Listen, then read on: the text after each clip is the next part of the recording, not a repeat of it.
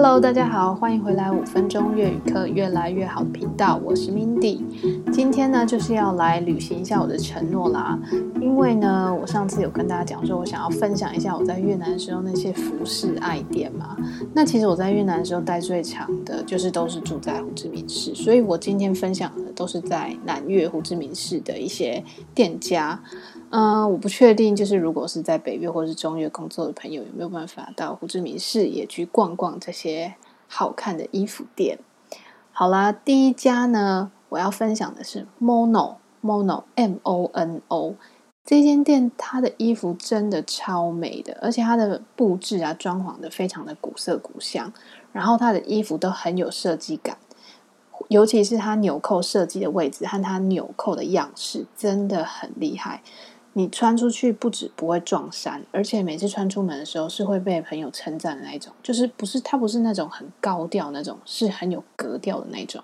然后虽然我已经回台湾两年了，可是每一次在网络上面看到他们家的那个动态啊，都会有一种很想要买机票的冲动。然后不然呢，就是希望可以在台湾开一间他们的选物店，这样 直接把东西空运回台湾，然后分享给很多在台湾，然后但是也很想要到越南 shopping 的各位。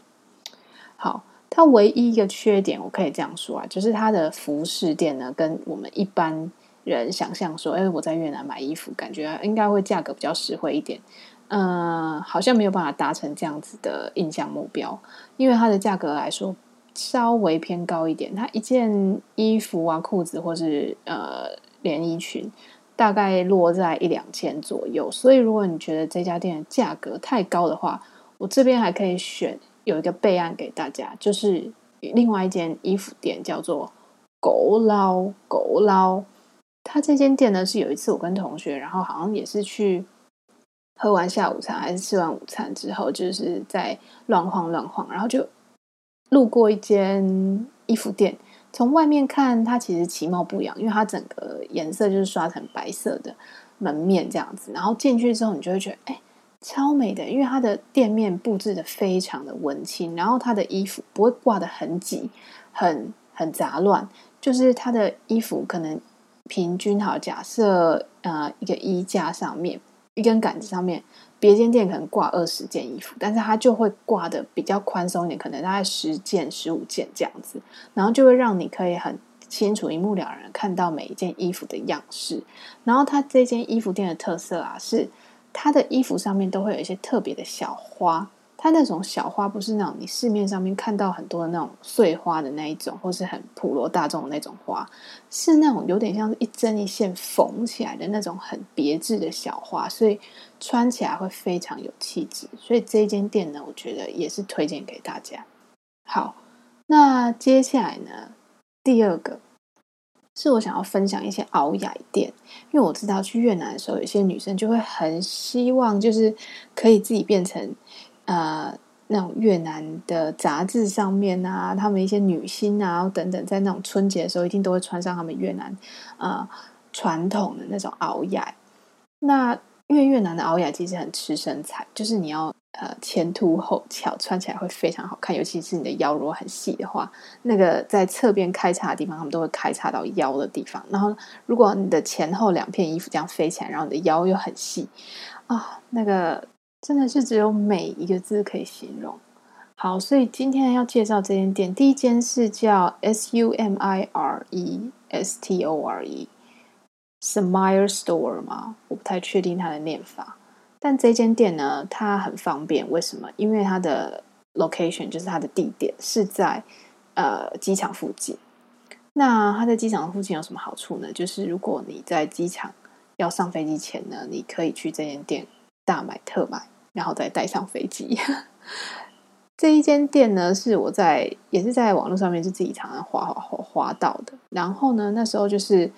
那时候我记得是快春节的时候。快要过年，然后我就跟我朋友一起去，然后就想说，哎，可以买回家这样，然后就觉得，哎，春节的时候在台湾穿，但是虽然没有穿吧，就是在台湾穿的熬夜，毕竟有点怪怪的。但是这间店我真的要介绍一下，就是他们的店家，就是整个空间非常的漂亮，因为他们的花色很多，他们会把呃衣服用颜色，然后分一杆一杆的放好，然后还有他们很多头饰啊，跟那个呃搭配的项链，还有耳环，也都会放在店家里面的柜台上面陈列，都放得非常漂亮，然后很有感觉。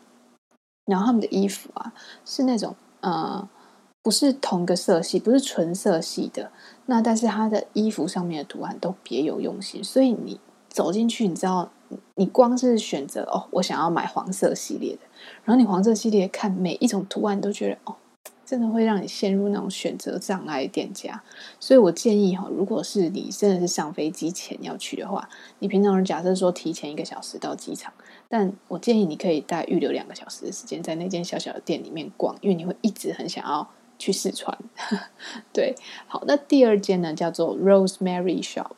那这一间店呢，就是在我记得应该是滚某吧，应该是在第一郡里面。对，然后这一间呢，我就很推荐那个色彩控的人去逛，因为他家的店员真的是控制狂到很夸张。他会用，他会把衣服，就是每一件袄亚用不同颜色，而且深浅都会帮你排列的超级整齐，就你一眼逛过去，好像那种在逛水彩店的那种错觉，你知道吗？